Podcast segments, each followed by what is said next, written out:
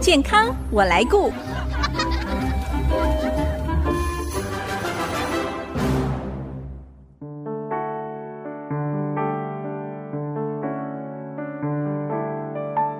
听众朋友，大家好，我是王淑荣，欢迎收听《健康我来顾》节目，一起关心你我的健康。人是恒温的动物，在正常状况下，体温调节中枢会维持人体温度的恒定。但是，如果我们身体面对高温的一个环境，热的调节机制失去了功能，就可能引发一连串身体的不舒服，严重的话还会带来身体的热伤害。另外，炎热的夏季，无论是戏水或者是游泳，都是大家非常喜欢的消暑活动。每年七八月溺水的事件也常发生。今天我们很高兴可以邀请到新竹马街医院急诊医学科陈德礼主任来谈一谈夏季常见的热伤害和溺水，让我们多一分认识，避免意外的发生。我们先欢迎主任，陈主任您好。主持人、各位听众，大家好，呃，我是新竹马街急诊医学科陈德利主任。陈主任讲到热伤害，我们常会听到像是什么中暑啦、热痉挛、热衰竭等等。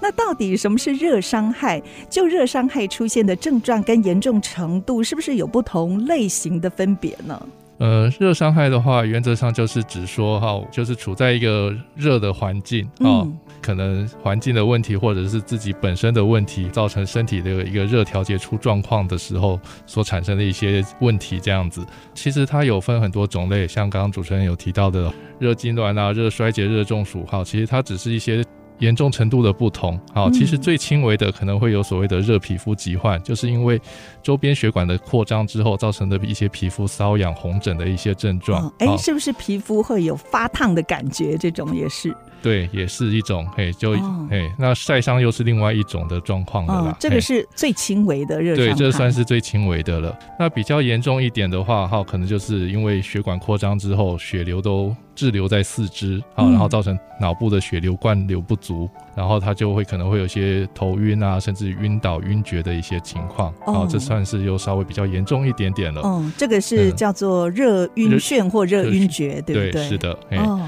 再来的话，就是我们其实是最常见的，好像我们年轻人啊去打篮球啊，嗯哎、然后打了一个下午，然后后来小腿抽筋是。啊，这个可能就是因为脱水造成一些电解质不平衡，造成肌肉痉挛，啊，这个叫做热痉热挛。痉挛，对嗯，那再来就是更严重一点的话，就是所谓的热衰竭了。好嗯，那热衰竭的话，它可能就是因为脱水，然后身体的电解质不平衡，然后身体对热的调节开始出现一些状况了。嗯好、哼这时候它可能会出现是一些全身皮肤湿冷、冒汗这样子。哦，像对冒冷汗这样啊吗？嗯哎对，是冒冷汗这样子，哦嘿，然后它可能因为脱水的关系，所以会有一些心跳加快，好、是然后一些脱水的症状会造成全身无力的一些情况，嗯哼，哎、但是这个时候他的人还是意识清楚的，是原则，上就给他散热、补充水分、补充电解质，大概都可以恢复。哦吼好那再来最严重的就是到热中暑了。中暑反而是最严重的，我以为是第一阶段就是先中暑，嗯，没有，其实中暑大家都常常听到，就觉得诶，我晒了太阳身体不舒服，哦就就觉得中暑说我了是中暑了。其实中暑是很严重的一个情况了。哦，诶，那它也分成两种，好，嗯一种叫做典型中暑，一种是运动型的中暑。嗯哼，那典型中暑的话，可能就是因为个人本身热排汗不良所造成的，然后又嗯处在一个热的环境之后，哎、在在一个高温高湿的环境之下，然后就造成了一个中暑的一个症状。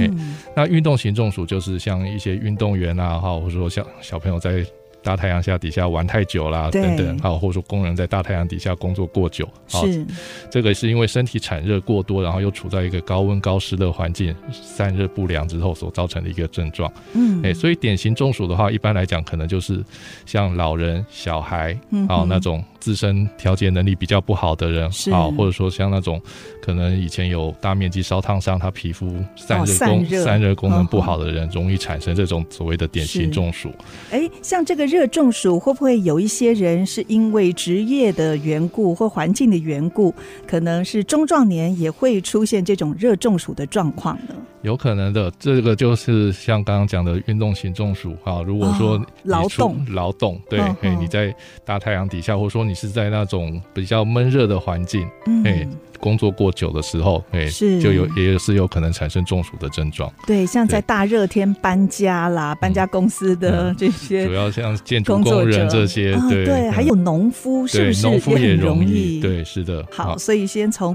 嗯热晕眩、热晕厥，一直到热痉挛，再来热衰竭，嗯最后严重进入到热中暑，对对不，那对？热中暑的人的话，他可能就几乎不太会流汗了，因为他哦可能已经脱水很严重了，然后是人开始会出现一些一些意识不清楚的状况。哦，嗯热中暑，对，呵呵哎，当中出现中暑的状况的时候，他开始会有一些意识变化的一些情况。嗯哎，轻微的话可能就是一些胡言乱语，严重的话是可能就昏迷了。昏迷，对，嗯，哦，哎，那请教陈主任哦，像这种热伤害分成这么多不同的类型，那是不是帮我们整理一下哦？通常会有热伤害的哪一些症状发生呢？其实最轻微的话，就像刚刚讲一开始讲的，可能就是一些皮肤红疹的一些状况，嗯哎，这个是其中的一种。哎，，那再来的话，就是可能会开始觉得。口干舌燥，然后开始觉得嗯全身无力，这时候可能就已经有出现一些脱水的状况了。哦，好，那可能就会开始进入所谓的热晕厥的这个情况。哎对，嗯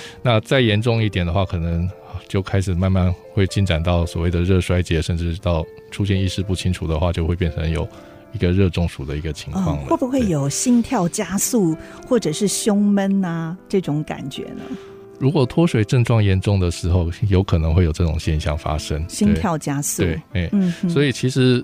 热疾患它的一些症状，其实我们都称称作是所谓的一些非典型的症状。这些症状其实在其他很多问题、很多疾病上都有可能会发生。是，哎，但是如果说这些症状跟这个热环境有相关的话，我们就可以嗯把它归类到是所谓的热疾患这一部分。嗯，就是热伤害哦。对，哎，像这样子是不是有一个时间的进程啊？它不会一下子就发生，一定是累积的，对不对？呃，这不一定呢、哎啊有不一些定人可哦能一下子就变成热中暑了。对哇，嗯就是在很短的时间处在这个高温的环境之下，就对马上会变热中暑。是的，嘿，其实刚刚讲的这些情况，它只是一个分类，但是它并不是说我一定要经过热晕厥，然后才会变成热中暑，哦并不是一这样定的并不是这样子的，哦，哎、它有可能直接就进展到热中暑，是哇哎热热衰竭等等是这些情况，所以我们真的要很小心，要随时注意在高温高热的环境之下，我们身体的一些状况跟反应哦。对是的，没有错，如果说我们不及时来处置的话，可能会造成哪些严重的并发症发生呢？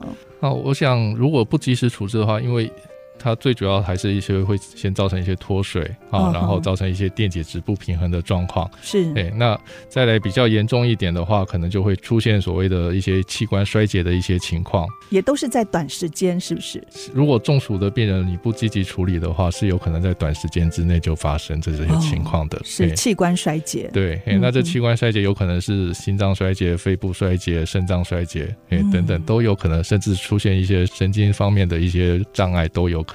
那如果急救回来，这些器官的伤害是不可逆的吗？原则上，大部分应该是都可逆的，哦哎对哦。但是如果说真的是拖太久了，它的伤害已经太久的话，是哎可能就会变成不可逆的。当然，最严重的话，甚至就是会死亡。对，嗯是的，是不是有自我检测有没有热伤害、中暑发生的方法呢？让我们可以及早来做处置。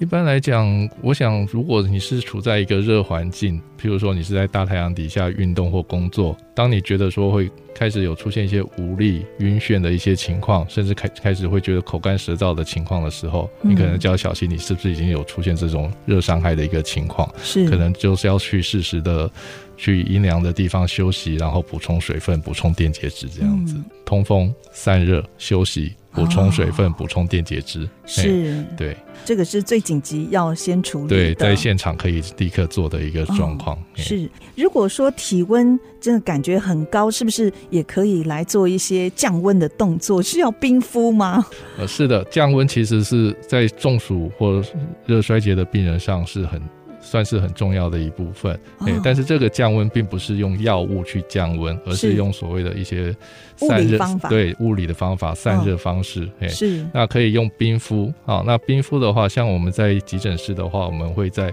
它的脖子两侧、腋下两侧的腋下，还有腹股沟的地方，直接放冰块在那边给它冰敷。哦，所以我们嗯也可以这样做，是不是？就是脖子两侧，还有腋下，还有腹股沟的地方，是的，就是嘿放冰块。是的，哎。哦，好，那另外的话就是把它衣物把它弄湿，衣活水服弄嘿是弄是湿，然后电扇给它吹哦啊，因为这个水对汽在蒸发的时候可以很快的把你的热量带走。哦，嘿也可以赶快到冷气房里头，对不对？冷气房其实也是可以，但是一般如果你是在室外环室户外、环境户的外话，，如果可以能就移比到较室内，这个是最好的了。最好是通风，然后是阴凉的地方，哦还要嘿通风。对，。最好还是要有通风。嗯对，，那对您刚才说补充水分哦，会不会用稀释的电解质饮料或者是运动饮料会比较好一些呢？比水呃，原则上我们除了补水以外，也要补充电解质啊。所以如果说是可以用所谓的稀释的这种运动饮料电解质水，确实是比单纯补充水分来讲是会比较好的。嗯哼，哎、但是呃，有的时候你在现场可能就只有水而已，你对没有 没有这些运动饮料的时候，对嗯可是能你就至少是先给它补充水分这样。对，哎、嗯那会不会有一些这种热伤害的病患，他根本是没办法喝下去的？这样子还是要让他勉强喝吗？嗯，原则上如果他已经出现一些肠胃道症状，恶恶恶心、呃会呕恶心吐、呕吐了，他已经没有办法进食的话，没办法喝水的话，嗯这时候可能就只能用点滴补充了。哦，对，哎，这时候是不要强迫他、勉强他去喝水。是对。那什么样的状况应该要立即来送医治疗呢？如果说他已经出现有体温偏高，大意识概几度？一般来讲大概就是三十八度半以上，啊、哦甚至三十九度以上。嘿是一般如果说有热衰竭或热中暑的病人，体温大概都在三十九度甚至四十度以上了。嗯，呃对那再来就是说，有一些肠胃道症状的，他没有办法去进食，对没办法适时的补充水分，是哎恶心呕吐。对，好、嗯这种会恶心呕吐的这种情况，好、他没办法进食，没办法喝水，好、这种嗯情况可能也是需要送医。对甚至啊意识不清也对，是意识不清，这是更是需要送医的。对对因为他可能就已经是属于热中暑的状况。嗯，就赶快送急诊来做紧急处置了。对，我想这个一般都是送到急诊，没有对错。是的，对哎。休息一下，我们继续再请陈德礼主任来跟我们谈夏季除了热伤害之外，还有一个溺水的意外，也是应该要多注意的。休息一下，广告过后马上回来。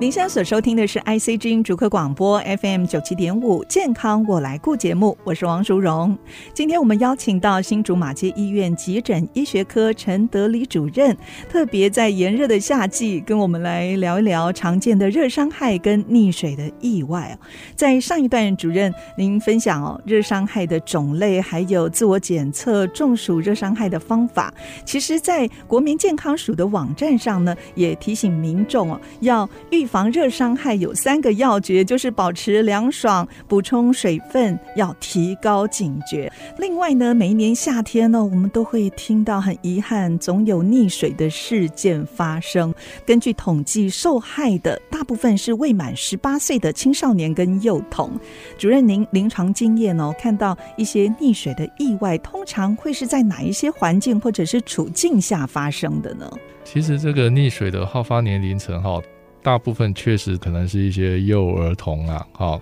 幼儿跟儿童，好、嗯是再来就是青少年这一个阶层。对，那其实还有一个年龄层也是常发生的老人，哦，老人家哦，对，是的，哦好、那他们发生的环境可能会不一样。嘿是那像儿童跟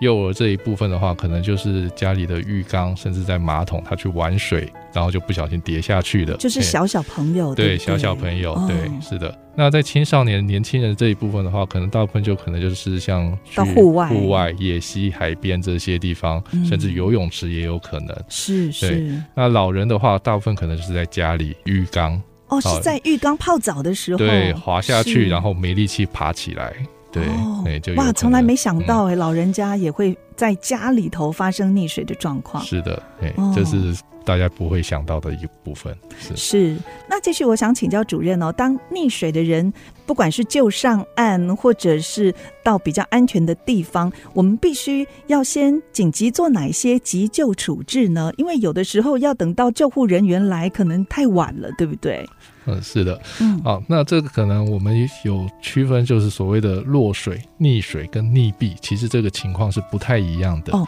有嗯落水、嗯溺水跟溺毙，对，哦，好，那它在我们医学上的一个定义的话，像落水的话，它可能就是有经历过一个水的一个环境，然后造成对一些呼吸窘迫的症状，但是这个情况很快就解除了。就缓解了，就缓解了，这个我们叫落水。哦，哦吼，好，其实就像我们游泳呛到水，是好是其实这是其实就算是一种落水的状况。对对，但是是一般这种都是很轻微的一个情况。嗯，哎、大概也都就是观察就可以，也不需要送医啦。是，哎那溺水的话，就是说一个呼吸道窘迫的症状，而且它有出现一些呼吸道的一些症状，也一些不适的一些情况，而且有需要经过急救啊、哦，可能在在现场有可能有用到一些人工呼吸等等这些给他哦氧气等等这些情况的话，这个我是们叫做溺溺水。水，哎嗯。好，那一般这种情况下的话，大部分的人都是需要送医的。哦，就是在急救完之后就要对赶快送医。是的，哎、嗯，那溺毙的话，就是这些溺水的人，好，他可能在二十四小时之内死亡了，我们就叫做他是因为溺水之后溺毙了。对，嗯哎、嗯这个是我们算是我们医学上的定义了。对，对，但是我们。一般人的认知的话，可能就是哦，我掉到水里去，就是然后溺有造成水呼吸道的一些不舒服的症状的话，他们就称为是溺水了。这是嗯我们一般人的观念。是当我们看到如果有溺水的状况，我们可以做哪一些动作呢？一般来讲，我想，如果是遇到一个溺水者，哎、嗯你想要去救他的话，你第一个一定要先确保自己的安全。对对，哎，听好说溺水的人哦，在水中力气也很大，就是是的想要抓住什么可以让他对求生的是东的，西。所以如果你被他抓住，他是紧紧抓住不放的。哦哎、是所以常常我们会听到新闻报道说，哎、去下去救人，结果反而自己也被拖下去，对两个人都一起溺毙的。哎哎是这是有这种可能性的。嗯所以嗯说，如果我们想要去救助一个溺水者的话，要先评估，要先评估自己的状况，对然后再来就是你可能需要是使用一些器具啊、哦，用一些器具去救助他。呵呵如果你真的没有办法用器具去救助他，你真的自己要亲自下水去救他的话是，你要先评估你自己是不是有那个能力。能力呵对呵，那再来你去接近他的时候，不可以从正面去靠近他，哦你要从后面，从他是的后面去靠近他，是，然后最好是可以让他冷静下来，然然后后再来哦救救助他，哈哎再从后面嗯牵扯他，然后把他拉上岸这样子。是，要不然，如果你是从正面过去的话，你一被他抓住，嗯哎、他就是紧紧抓住不对放，，我然们后自就己也会没办法挣对脱了。，然后就是两个人就一起就沉下去了。是是哦，这是很好的提醒哈、嗯那如果把他们带上岸了之后呢，在意识不清的状况下，我们可以做哪些处置？我想溺水的人哈，他最严重的就是可能会出现一个缺氧的一个状况。哦，好，这时候我们第一个要做的可能就是维持他的呼吸道畅通的情况，然后嗯哼尽快给他氧气。如果说有需要的话，可能就需要给他用人工呼吸了。对哎对对，那再来就是说，溺水的人他可能会出现失温的状况，因为他在冷水里泡了一段时间之后，有可能会体温降低，哦好，即使是夏天哦，也会对，失温、哦，也是有可能会失温，哎、哦啊、所以说溺水的人可能救上岸之后，也是要赶快把他的湿冷的衣物衣物脱除，是好，然后给他保暖这样子，好嗯维持他的体温，不要让他出现失温的状况。嗯那再来就是说，有的时候要注意说他有没有一些外伤的可能性哦啊、尤其是像在。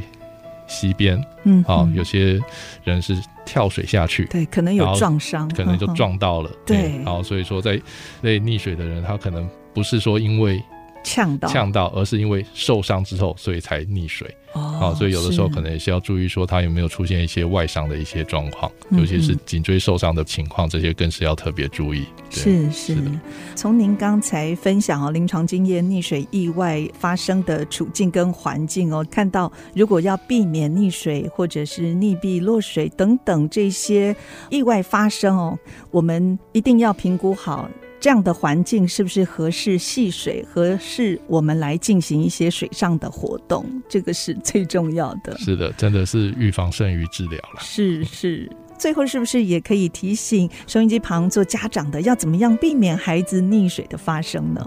啊，我想第一个最重要的就是不要让小孩子单独的处在一个独处，对，不要有一个独处这样子，嘿嗯，或者那是老人家，你刚老才人说家老也人是家的也会，是 的，哎，然后再来就是要教导他们远离一些危险的水域，啊哎，对，是是的，嗯哼，其实哦，不管是热伤害或者是溺水，都是夏季常发生的意外，大家真的要特别注意。尤其是家中有青少年、幼童的家长，也要找机会把这些重要的防范资讯告诉孩子，远离这些伤害的发生。今天我们非常谢谢新竹马街医院急诊医学科陈德礼主任来节目当中跟我们分享这么多宝贵的资讯，谢谢陈主任，谢谢你。谢谢你，好，谢谢大家。